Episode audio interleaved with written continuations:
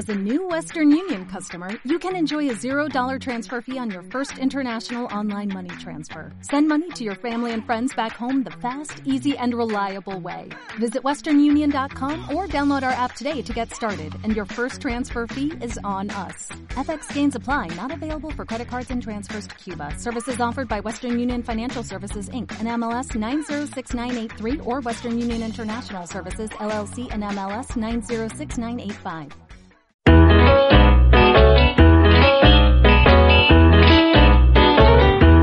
Más de uno. La mañana de Onda Cero con Alsina.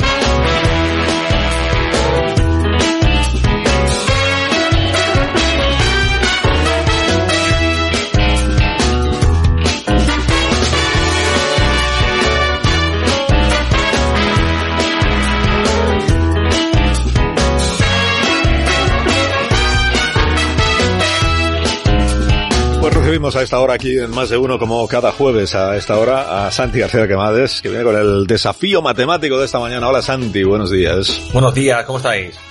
Yo muy bien, Begoña no lo sé, la verdad, porque Sí, no... sí, muy bien también. Muy no bien. estoy ¿Del seguro. 1 del uno al 4? Sí, Yo estoy en el 4 y... De una- y ¿El 4? pico, Ostras. sí. Bien, bien. dejamos en un dos y medio. Dos y medio. Dos Bueno, y está notable, vamos a decir un notable. Bueno, Notable. yo, yo estoy bien, estoy bien. Además, estoy contento porque ahora voy a coincidir con, con Aparici los jueves. Sí, sí, sí. Bueno, contento y tengo un poco de miedo también porque Aparici siempre da un poco de... Responsabilidad. Sí. Sí, sí, qué responsabilidad. Y me he documentado, he preguntado a ver qué, de qué iba a tratar hoy él para, para hacerlo coherente.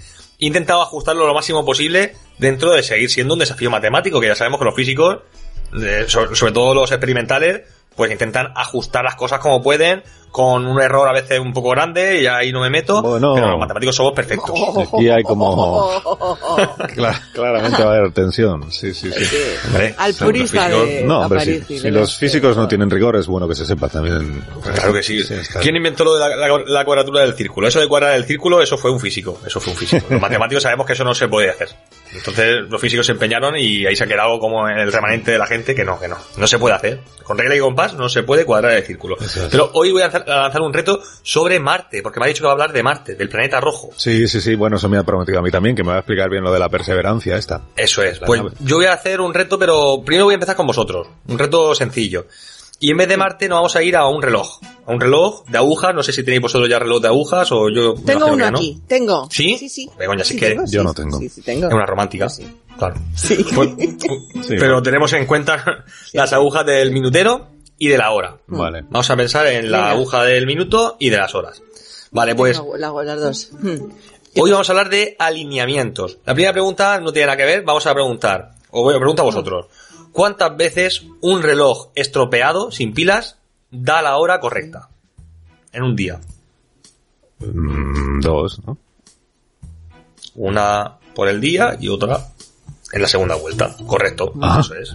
Normal, qué Eso es. tensión, ¿eh? Qué ¿Ese es tensión. el es la, Correcto. la sección Sí, del sí. programa que más me tensa. Más que algunas entrevistas, ¿eh? Mucho Vaya, más, vamos. Bueno, pues sí, esto es un clásico que se dice, hasta un reloj estropeado da la hora dos veces bien en un día. En un día de 24 horas, entendemos. En dos vueltas de las horas del reloj. Vale, pues ahora en vez de estropear el reloj, vamos a ponerlo en marcha. Vamos a poner las agujas en funcionamiento. O en el caso de los marcianos, no confundir con los murcianos, que mucha gente a veces se confunde y se hace un lío. Pues vamos a imaginar a la Tierra, a Marte y al Sol. Y vamos a intentar ponerlos en línea, alinearlos. Sabemos que la Tierra y Marte orbitan alrededor del Sol, hasta ahí todos estamos de acuerdo. Venga, pues hoy vengo con pregunta doble. Una de agujas y otra de la Tierra y Marte. Venga. Porque como aquí los, los oyentes quieren nivel, a mí me han pedido aumenta el nivel, dale caña, los jueves sobre todo, venga, pues vamos para allá. A ver.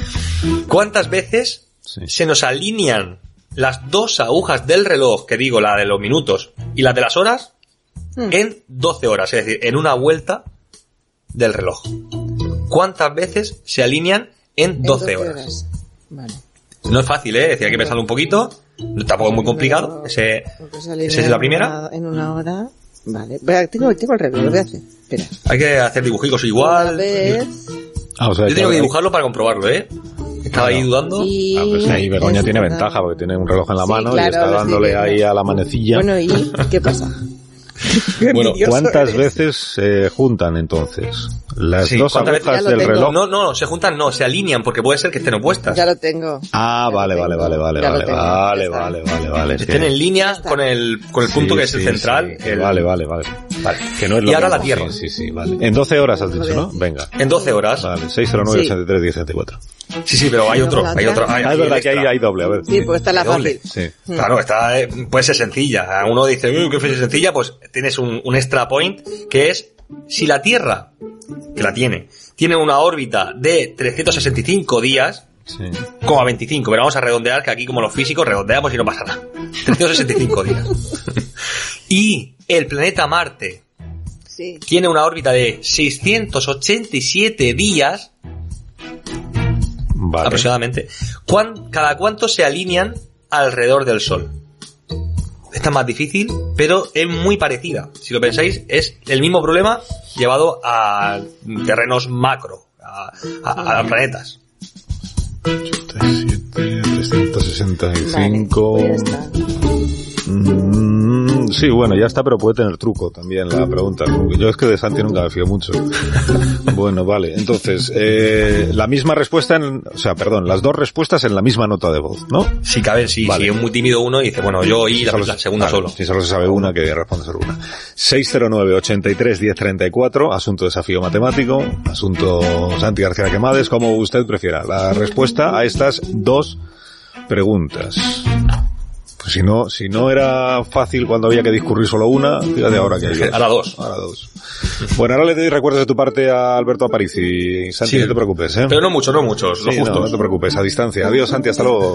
Adiós, adiós. Adiós.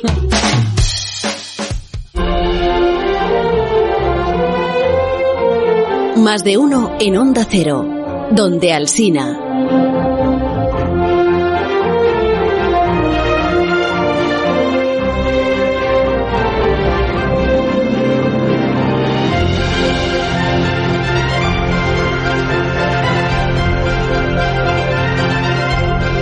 Mirando aquí el, el guion este que manda Alberto a París y para que sepamos un poco por dónde quiere ir. Y se, se me ha ocurrido una tontería, Begoña. A ver, Que, sorpréndeme. es que si coges los nombres de los robots de la NASA Sí. y los traduces al español, Ujú. te salen eh, nombres de toros. No te vas a ir. Tú estás bien, Carlos. Mira, A ver. esta noche eh, la que llegará será Perseverance. Perseverance. Perseverance. Persever- Perseverance. Pues Que en español sería perseverante o perseverancia. Perseverante, 820 kilos. Ganadería vitorina, ¿ves? Opportunity, pues sería oportuni- oportunista, por ejemplo. O Bueno. curiosity, que sería... Que sería, igual me estoy inventando demasiado la traducción. ¿no? Claro. Alberto Aparici, buenos días. Eh, hola, hola Carlos, buenos días. ¿Querías Igual, sí, igual estás estirando un poquito las palabras, ¿no? Sí, no, porque igual opportunity como oportunista no te parece que sea correcto la, tra- la traducción. Eh, no, no del todo, efectivamente. Ya, ya, ya. Bueno, y perseverance llega es perseverancia, ¿no? Más bien, o La- sea, son la- como cualidades. la perseverancia, sí, por eso es la robot o la rover, no sé por qué estáis diciendo entonces el rover que llega esta, ¿no? la, la rover se llama perseverancia. La señora. Pues la verdad que sí. Claro, claro, claro. La verdad es que sí. Que tú eres muy joven, pero yo todavía me acuerdo cuando unos niños bautizaron a Spirit y a Opportunity. En el Oh. año 2004, creo fue eso.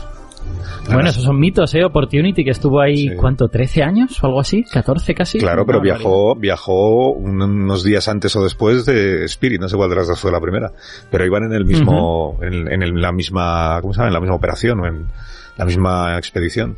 Una salió Sí, primero, exacto, otra- exacto. Y la NASA convocó un concurso en las escuelas de Estados Unidos para ponerle nombre a, a los rovers. Y ganó ¿Y tú Spirit y? Opportunity. No, recuerdo haberlo Ah. contado en su momento. Podría haber hecho aquí un Bueno, pero esta noche- Oye, es que uno, toca- uno tiene pero- una experiencia, Begoña, y pues tendrá... Una edad, sí, es verdad. Si Bueno, no pues una edad y una experiencia admitirlo, y hay que tendrá admitirlo. derecho pues a, a exponerla. Sí, Transigencia. ¿Qué me decías, No Alberto? nada. Perdónala.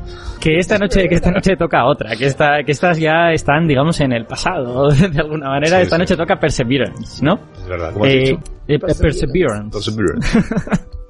Bueno, Perseverance está bien, como sea. Bueno, es igual, El- perseverancia. lo importante es que eh, lo bueno es que nos viene bien de hora, porque por ejemplo Curiosity creo recordar que eh, llegó a Marte durante nuestra madrugada, pero esta nos viene muy bien, porque amartiza esta noche a las 21.55, hora de, hora de Madrid. A mí me viene mal. 20.55, hora de A, Canarias. a mí me viene mal porque, Está en el segundo Ah, sí. sueño porque del a esa día. hora estoy... No, que estoy en la tele a esa hora.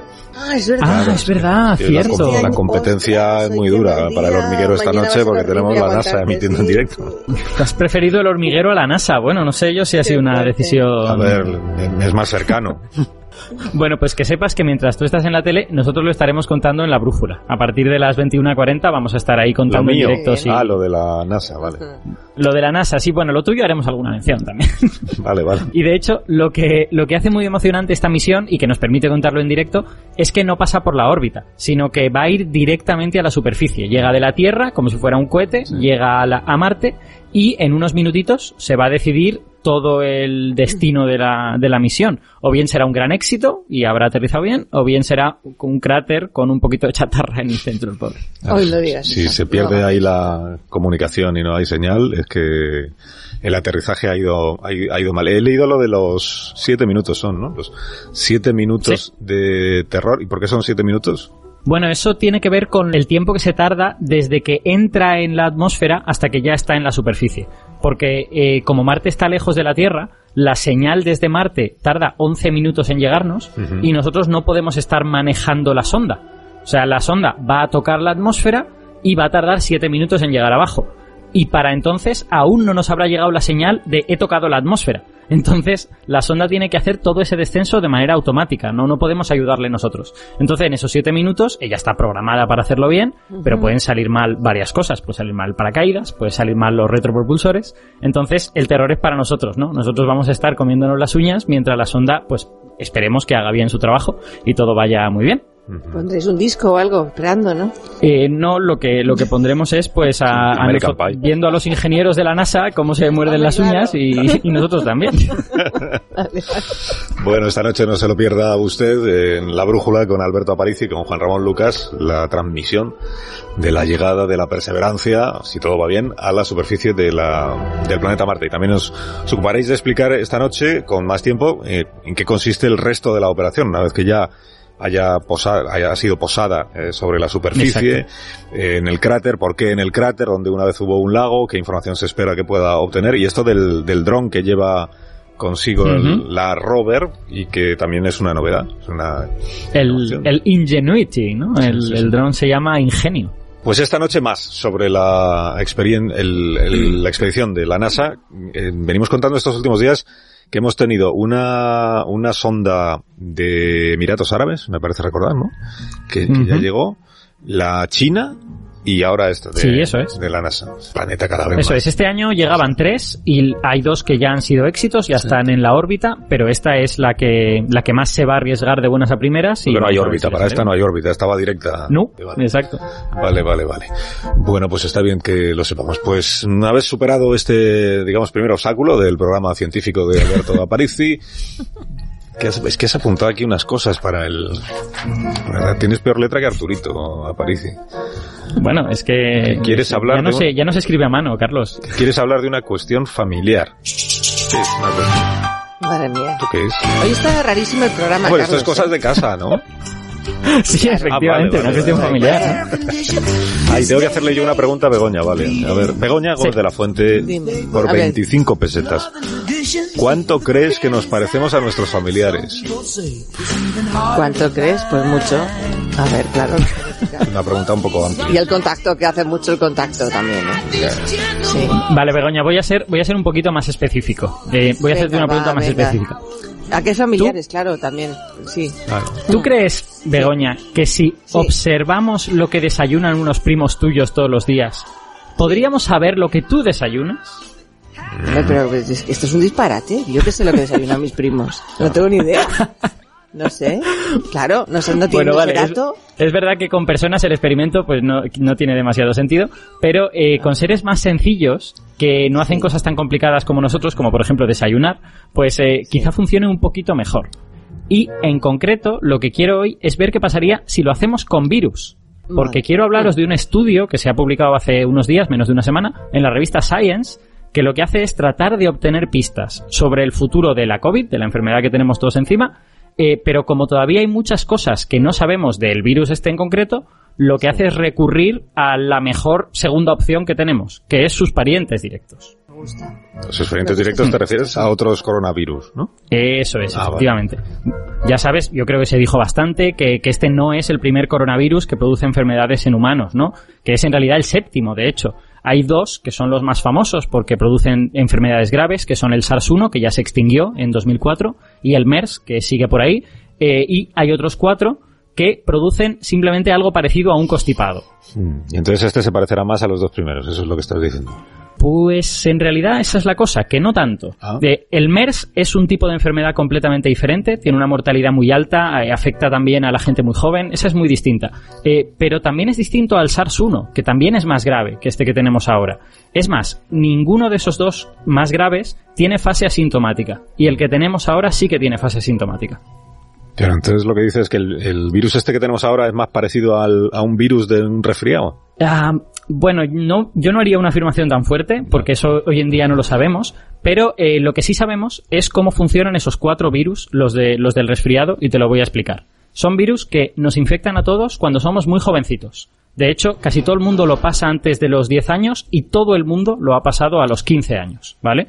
Eh, en ese momento desarrollamos anticuerpos y luego a lo largo de la vida lo volvemos a coger varias veces, el mismo virus. Pero como ya tenemos la inmunidad, anticuerpos o células o lo que sea, pues lo único que nos producen es ese resfriado del que hemos hablado. Entonces, ahora imaginaos que pasara lo mismo con el coronavirus actual, el SARS-2. Si solo lo cogiera gente joven, que sabemos que lo pasa normalmente con síntomas leves, pues no estaríamos en la situación en la que estamos ahora, en la situación muy preocupante que estamos ahora. Ya, pe- pero, pero no es eso lo que está pasando, ¿no? El problema es que también lo está cogiendo mucha gente que no es tan joven. Claro. Y, y a eso, y a eso es a lo que yo quiero llegar. Ajá. Que es que una epidemia no depende solo del virus que la provoca, sino que depende también de la sociedad en la que cae. Y, y de si esa sociedad ya tiene algún tipo de inmunidad. Eh, lo, que, lo que nos hace notar este artículo de Science, y que es, digamos, su idea potente, es que estos coronavirus, que vemos ahora como virus del resfriado, podrían ser más graves si no fuera porque todos los cogemos cuando somos pequeños. Y también al revés que es posible que cuando llevemos varios años con el SARS-2 circulando entre nosotros, la severidad de la enfermedad baje a medida que solo lo van cogiendo los niños que acaban de nacer hace muy poquito y que lo tolerarán mejor. O sea, cuando estos virus del resfriado llegaron por primera vez, también provocaron una pandemia. Bueno, pues de eso no estamos totalmente seguros porque no sabemos cómo afectan esos virus a las personas mayores, porque ahora ya no hay ninguna persona mayor que, que lo coja por primera vez, pero tenemos un candidato. Hay una pandemia que pudo quizás ser producida por uno de esos virus, que es la pandemia de 1889. Acabáramos. Ahora entiendo. Ah, Es que el programa este está lleno de, de mí. Ahora entiendo por qué Cancho nos quería contar hoy lo de la pandemia de 1800, que os habéis puesto de acuerdo, vamos, quiero decir. Claro, exacto. Me ha, me ha dejado aquí lo que él, cómo tengo que dar paso a su historia de hoy, que dice, mira, hay una pandemia perdida en el tiempo, borrada casi por completo de la memoria colectiva e incluso de, lo- de los registros. Fue la que sucedió entre 1889 y 1890, que tampoco ha pasado tanto tiempo. ¿eh? Ahora con Javier Cancho recordamos la historia de la gripe rusa, la gran desconocida. Escuchen, este es el sonido del año 1890. El paseo de la Castellana se llamaba entonces Paseo de las Delicias de la Princesa y así es como sonaba. Por todo su ancho circulaban al mismo tiempo carruajes tirados por caballos y caminantes. No había asfalto en 1890. Y en aquel año pasó lo que en ocasiones posteriores volvería a suceder. En España ocurrió que a la llamada gripe rusa no se la vio venir después de haberse recorrido Europa entera. No se la vio venir cuando llegó con forma de epidemia, dando collejones en cada calle o callejón. Estamos hablando de la primera epidemia de la historia. Se propagó con enorme rapidez y fue en el siglo XIX cuando la mayoría de los habitantes del mundo no iban más allá de su comarca de nacimiento. Se transmitió por toda Europa en tan solo seis semanas y por todo el globo en no más de seis meses. En aquella ocasión también se cerraron los colegios y hubo que instalar hospitales de campaña y se agotaron los médicos en todos los sentidos, mientras había colas en las morgues, aunque ya saben, en las morgues nadie protesta por la demora.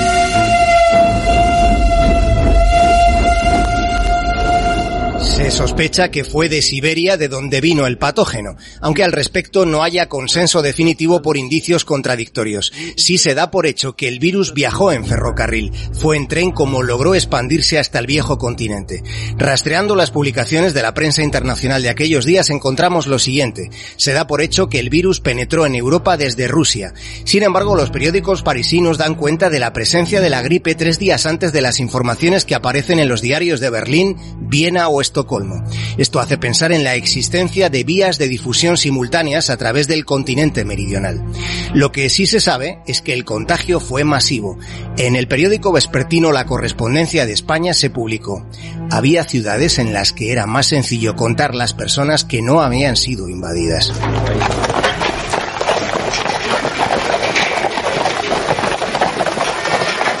Este otro sonido es el de los cascos de los caballos de carruaje junto al Big Ben.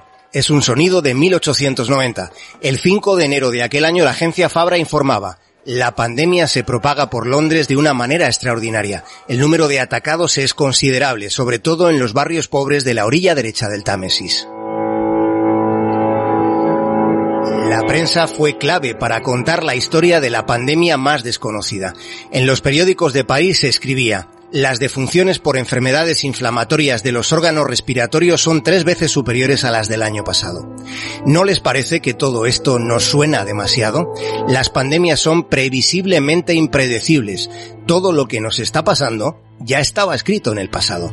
La investigadora española Sara García Ferrero calcula que durante el tiempo que duró aquello en Madrid, el 65% de los muertos que hubo fueron por causa directa o indirecta de aquella enfermedad a la que aquí en España se la conoció como el trancazo.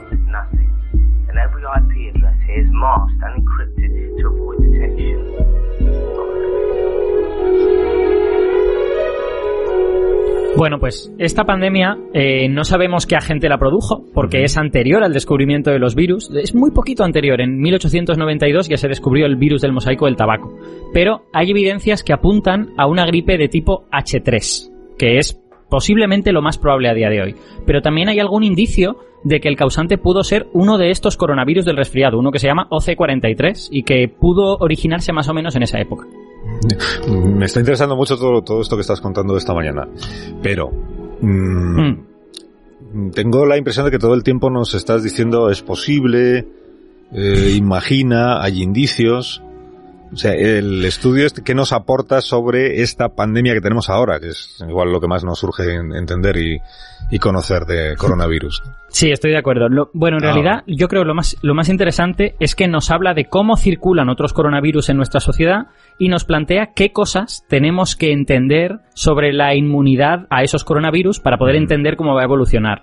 Eh, por ejemplo, si esa inmunidad es parecida a la de estos cuatro virus del resfriado, entre comillas, que una vez adquirida te protege contra la versión grave de la enfermedad, pues a lo mejor dentro de unos años estaremos hablando de que este virus, la, la, la, gravedad de su enfermedad está disminuyendo. Por lo tanto, es muy relevante entender de qué tipo es la inmunidad que vamos a adquirir a esta enfermedad, tanto la natural como la que producen las vacunas, claro. Ya, ya, ya, ya, ya. Oye, ¿te importa que coteje todo esto que nos has contado con, con un epidemiólogo? Que, claro que no. Que se llama Adrián Aguinagalde y que es historiador de la medicina y director del Observatorio de Salud Pública de Cantabria y que además tiene la amabilidad de atendernos esta mañana. Hola Adrián, buenos días. Buenos días. Buenos días, ¿qué tal? Oye, todo esto que, todo que nos ha contado Alberto y que estabas tú escuchando es tal como él nos lo ha contado. O sea, que un virus empiece produciendo una enfermedad grave como nos pasa ahora, pero que acabe convirtiéndose en una enfermedad leve? Sí, en las infecciones respiratorias agudas virales es, es lo habitual. De hecho, con los influenzavirus, o sea, con la gripe, es lo que ocurre. Tanto mm. porque al inicio entran con un pie cambiado, esto que hemos dicho de eh, previsiblemente impredecibles, pues al inicio efectivamente son altamente impredecibles, pero luego tanto porque desplazan a los virus de la misma familia que ocupan el mismo nicho ecológico como por la inmunización de los grupos de edad que en esos momentos están expuestos al virus, pues finalmente los que quedan como no, eh, no inmunizados son las nuevas jornadas demográficas que se van incorporando. Entonces, esas nuevas jornadas normalmente no suelen tener enfermedad tan grave porque es una de las características de las infecciones respiratorias agudas, que son leves por lo general en los niños. ¿Y, ¿Y cómo de parecido es el coronavirus este que tenemos ahora a estos parientes de los que nos hablaba Alberto Aparicio? O sea, ¿nos podemos fijar en ellos para saber más o entender mejor al virus de ahora?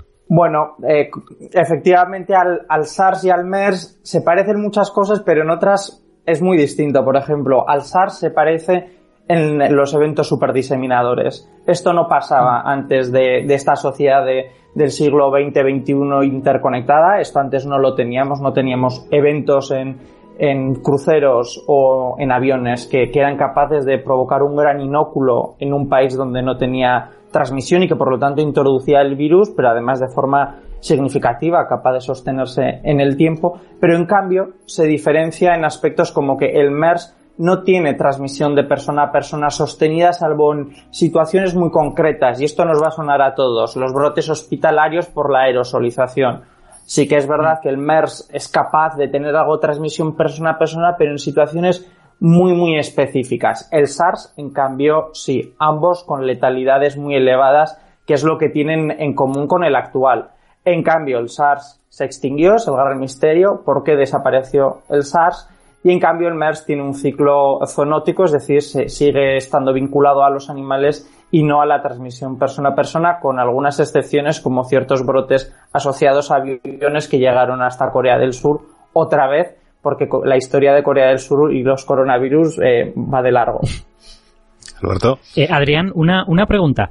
Eh, esto que has dicho de la diferencia de que ahora hay eventos superdiseminadores, ¿tiene que ver con el virus o tiene más bien que ver con cómo es nuestra sociedad, con cómo somos nosotros? Ambos aspectos. Hablamos de situaciones, hablamos de comportamientos y de características de superdiseminación, es decir, de aspectos intrínsecos y extrínsecos. Y el siglo XXI permite una serie de comportamientos sociales y en Corea del Sur es muy característico como por ejemplo el acudir a múltiples doctores en el mismo día para tener una consulta médica, lo cual provocaba eventos superdiseminadores. Claro, una misma persona exponía casi una decena de profesionales sanitarios y si acababa ingresado, ni hablemos. Pero al mismo tiempo se ha podido comprobar, y esto también la gripe nos ha servido de ejemplo, pero no es tan espectacular, que es que hay factores intrínsecos. Sabemos que la obesidad, la inmunodepresión favorecen que a nivel biológico esa persona transmita, secrete más virus. Esto lo veíamos muy poquito en otras infecciones respiratorias agudas. Es muy característico de los coronavirus.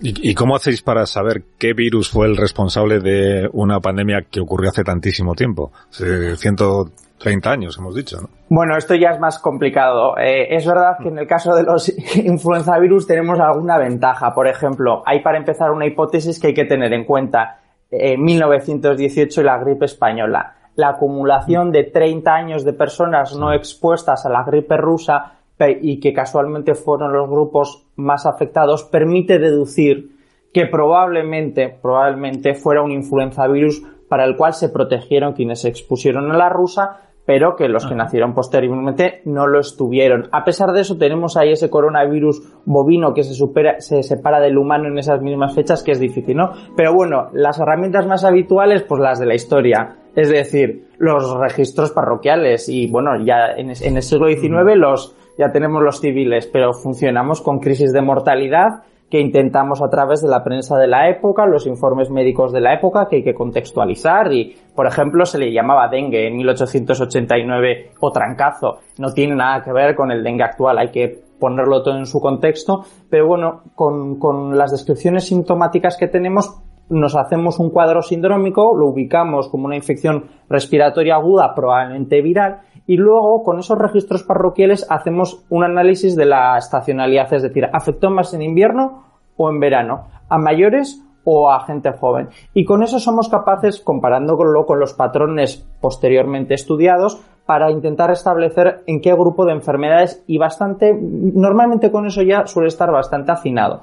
Tenemos de cualquier forma dificultades cuando nos vamos muy para atrás el sudor inglés os sonará, sigue siendo un gran misterio. Puede ser un antivirus, puede ser un coronavirus, pudo ser un influenzavirus, lo desconocemos, parece respiratorio, pero, pero no tenemos ahí fuentes. En otras enfermedades tenemos paleopatología, tenemos restos óseos, pequeños restos bacterianos que se pueden intentar estudiar, en las vectoriales esto es muy fácil porque tenemos garrapatas, por ejemplo, muchos reyes sabemos que murieron de peste, pues dado que el vector todavía eh, existe un resto arqueológico que se pueda estudiar o del tifus, pero con las virales esto ya es más complicado. Ya, ya, ya. Qué interesante. Adrián, muchísimas gracias por habernos acompañado esta mañana y hasta cuando tú quieras. Un placer. Gracias. Adriana Guinalde, epidemiólogo e historiador de la medicina, como acabamos de comprobar en esta última respuesta. Pues así, hablando del trancazo y del sudor inglés y del dengue y de otras enfermedades que hemos ido sufriendo, hemos llegado a menos 14 minutos las 12 de la mañana. No te vayas, eh, Alberto Aparici, que no hemos terminado todavía contigo, porque nos Claro que queda no. por contar, nos queda por contar la historia de algún objeto que forma parte de nuestra vida cotidiana. Y hoy yo creo que vamos a sorprender a, a la audiencia con el objeto que ha elegido Marta García ayer. Ahora mismo continuamos. Más de uno. En Onda Cero.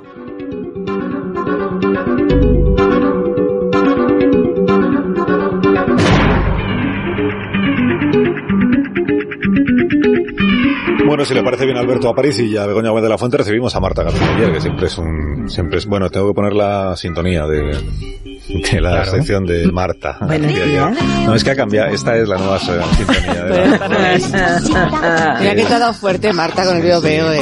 Es veo, veo, y a ver si adivinas de qué estamos Buenos hablando. días. ¿Qué tal, Y Marta? ahora dice que te... Muy bien. Reconocer que os encanta. Teresa Zavala a vosotros. Bueno, vamos a jugar, vamos a jugar. Begoña, Venga. veo, veo una cosita que empieza por la letrita S. S.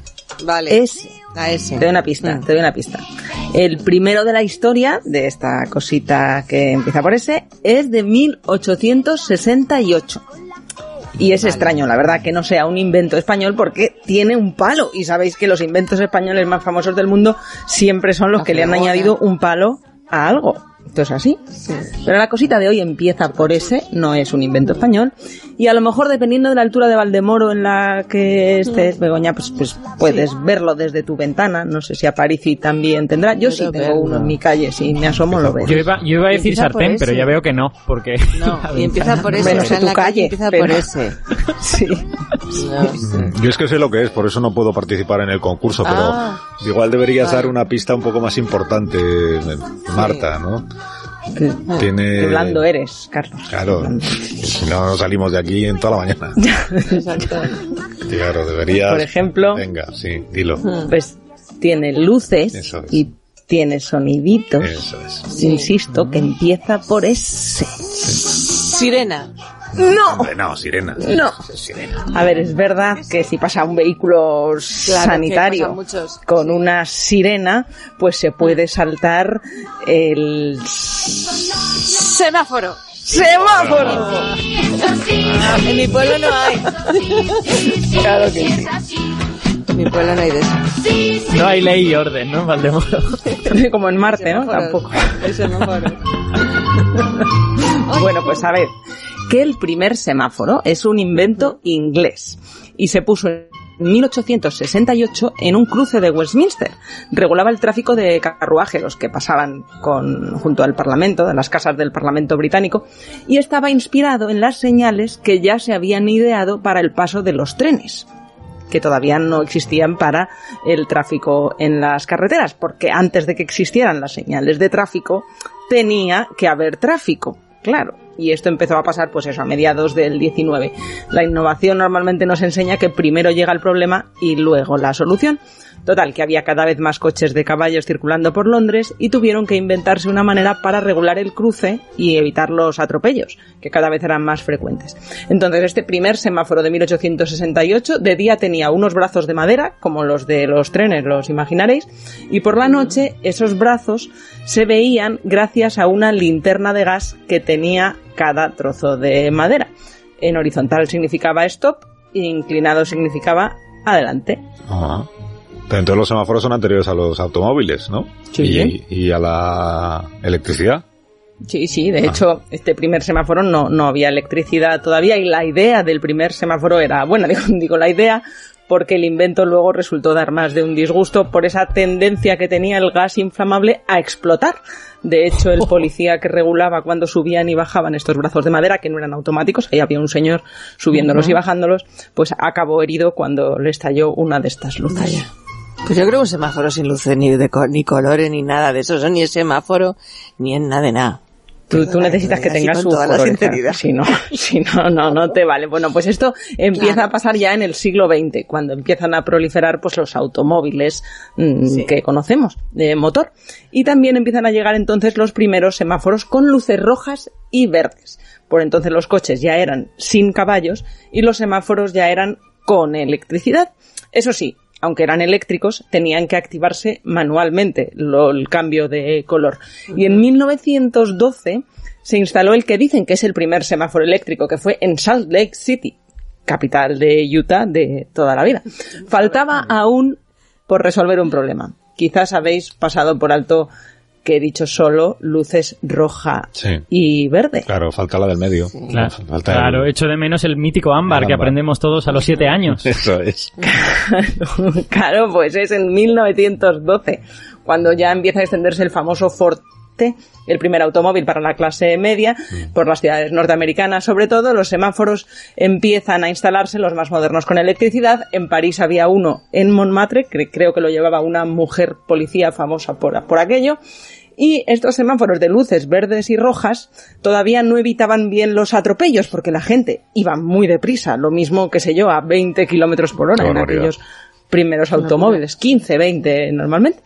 Y claro, de repente veían el semáforo en verde y cuando pasaba a rojo no les daba tiempo a frenar en seco. Entonces era un problema. Algunos municipios empezaron a experimentar con diferentes eh, tipos de pruebas. Unos tenían encendidos el verde y el rojo a la vez para avisar de que se iba a cambiar, pero al final era, era un lío, el conductor no sabía qué hacer y tampoco funcionaba muy bien el otro sistema humano que había de aviso, que sonaba, lo reconoceréis más o menos así. Claro, que tener a un señor silbando, pues ¿para qué quieres el invento este de las lucecitas? Claro, no, no, no parecía muy útil. Hasta que a un, a un joven de Detroit, William Potts, se le ocurrió poner una tercera luz de color ámbar para marcar la transición de, un, de la roja a la verde. Fue en 1920, es que siempre tiene que haber alguien que perfeccione los inventos. Fue este señor, el señor Pott, que diseñó la primera torre de luces de tráfico de tres colores. Se instaló en la intersección de las avenidas Woodward y Michigan, en Detroit, en octubre del año 20, pero como este señor era un servidor público, no pudo patentar el invento ni llamarlo Vaya. el POT o el Williams, que podíamos llamar así a los semáforos, pero lo llamamos semáforo. Una Y- lástima y para el- los herederos. Y el Este primer señor. semáforo cuando llega aquí a nuestra España. Ajá, pues me alegra que me hagas esa pregunta porque también me la sé. El 17 de marzo de 1926, un par de años más tarde de que llegaran los primeros semáforos estos electrónicos a Potsdamer Platz en Berlín, llega a Madrid el primer semáforo en un cruce de la calle Alcalá. Pero mejor que yo os lo van a contar los periódicos de la época, porque tenemos un pequeño extracto del diario ABC del 17 de marzo de 1926 con las instrucciones de uso para el primer semáforo. Claro que cuando llega un invento nuevo hay que explicarlo todo. Señales luminosas para la circulación. En la confluencia de la calle de Alcalá y la desembocadura de la avenida del Conde de Peñalver ha sido instalada una parola de señales luminosas para regular la circulación de peatones y vehículos. El sistema de señales es tricolor formado en cada puesto por discos de color rojo, amarillo y verde. El disco rojo iluminado frente a la dirección de los vehículos indica paso prohibido, es decir, que deben parar estos a la altura de los puestos de señales. Y por el contrario, el disco verde iluminado indica paso libre. El tercer color, el amarillo, es intermedio, de transición del color verde al rojo, y unido al funcionamiento de un timbre indica tanto a peatones como a vehículos prevención o atención, avisándoles de que deben estar dispuestos para cruzar rápidamente. La iluminación es simultánea. Simultánea. Última tecnología. El amarillo, ¿eh? no el ámbar, el amarillo. Ahí empezó la costumbre esta de ver el amarillo y acelerar para pasar el semáforo a tiempo. Oye, que, eh, son las 12, tengo que despediros. Eh, adiós Alberto Aparici, hasta el próximo día. Hasta el próximo día. adiós, Chao, chao. adiós Marta, hasta mañana. Hasta mañana. Adiós las noticias.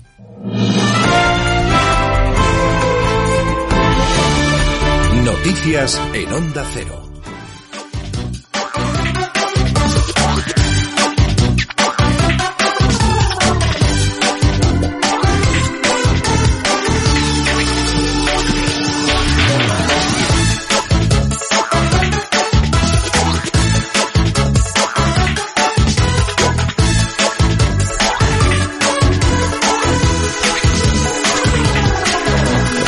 Que lo ponga, y mira que se empeña, ¿eh? Santi García Quemades en complicarnos la vida cada vez más, por muy difícil que lo ponga Santi, siempre hay alguien que consigue resolver tus desafíos matemáticos. Hombre, y en la horma de mis zapatos he encontrado aquí en este programa. Sí, sí, sí. Elena es la ganadora de hoy, ¿no? Sí, pero antes, antes de la ganadora, Malsina, a mí me ha gustado mucho también el, el concepto este que hemos aprendido con la pandemia, mm, aprender de otras pandemias, aprender de, de otros virus, y yo creo que se aprende en la vida, aprendemos de los errores, y quiero que escuchemos los errores de los oyentes porque vamos a aprender muchísimo de los errores cometidos y Ah. así después develamos la respuesta correcta. Me gusta. Ah, venga, vale. Errores. Errores. A ver. Asunto problema matemático. Sí. La primera pregunta es 2, la segunda 12 y la tercera creo que 2 también. Buenos días, pues si no me equivoco son 26. Asunto matemático. ¿7.200 veces? Vaya diferencia, ¿no? De respuestas. Me encanta. 7200 Es veces. una horquilla de una encuesta. 26, sí, sí, sí. Bueno, eh, recordamos un poco. Eh, esta, eh, la respuesta primera que la que la gente estaba intentando responder era cuántas veces se alinean las agujas de los minutos y de la de las horas en 12 horas, en una vuelta de la aguja pequeñita de las horas, que cuando da una vuelta entera, en 12 horas, cuántas veces se alinea. Eh, la verdad que la primera persona ha dicho 12 y realmente 12 es lo que has dicho tú, Alsina, cuando has dicho Sí. eh, cuando coinciden, cuando se cruzan. Claro. Hay 12 veces que se cruzan, que son las 12 horas. Claro. Que un poquito después de, a la- a las 12, a la 1 y poco se cruzan, a las 2 y poco se cruzan, a las 3 y poco se cruzan, ¿vale? Pero hemos dicho alinear Sí, sí. y tenemos una respuesta correcta. Ahí sí que hay una respuesta correcta. Se alinean en 12 horas 24 veces. Es correcto. Son 24. Pero, como has visto aquí, la, la respuesta de la Tierra y Marte mm, se ha quedado para, para el terreno de la astrofísica. Parece que aquí no, no hay astrofísicos en potencia. Y la respuesta es muy parecida. A ver, hemos dicho que son 12 veces que se cruzan. Y 24 la respuesta correcta de Elena, que es 24 veces se alinean. Porque en cada vuelta de... Porque la que ha dicho 7200, a mí me... Lo primero me ha provocado risa y después reflexión, como todo en la vida. Eh, 7200 ha sido porque se ha confundido en la aguja de los minutos con la de los segundos. Y verdad que la de los segundos, y si cuentas en 12 horas cuántas veces se cruza, se aproxima a eso. No es eso, pero se aproxima. Eh, mucho más. Bueno, eh, si hablamos de minutos y horas, resulta que sí, en cada vuelta de los minutos, que es la que más rápido va, la de los minutos, eh, se cruza dos veces, o se alinea, perdón, se alinea dos veces con la de las horas. Una cruzándose y otra en el lado opuesto. Claro, aquí no hemos hablado de velocidad, de cómo giran las agujas, con qué velocidad. Entonces, la Tierra y Marte, he dicho la pregunta, se parecen muchísimo porque es igual. Se cruzan dos veces en cada vuelta de la Tierra. Dos veces. La Tierra va más rápido orbitando que Marte, pero son dos veces cuando se alinean. De hecho, es casi a mitad de año. Se considera que aproximadamente en 26 semanas, 30 semanas, depende de- del momento de la órbita, porque no es exactamente un círculo, pero son dos veces que vemos una alineación Tierra, Sol y Marte. Dos veces al año aproximadamente. Y, y era igual la misma pensa- el mismo pensamiento con, con las agujas del reloj. Lo que aprendemos con Santi. Lo que aprendemos. muchísimo. Y con los oyentes. Y disfrutamos. eh, con los oyentes. Pues te deseo que disfrutes de lo que queda del jueves, del fin de semana. Y el lunes, si te parece bien, a las 11 de la mañana, nos citamos de nuevo. Eso es. Que Y nos no- estimulamos. Eso es. adiós, Santi. Adiós. Adiós, adiós. Más de uno. En Onda Cero.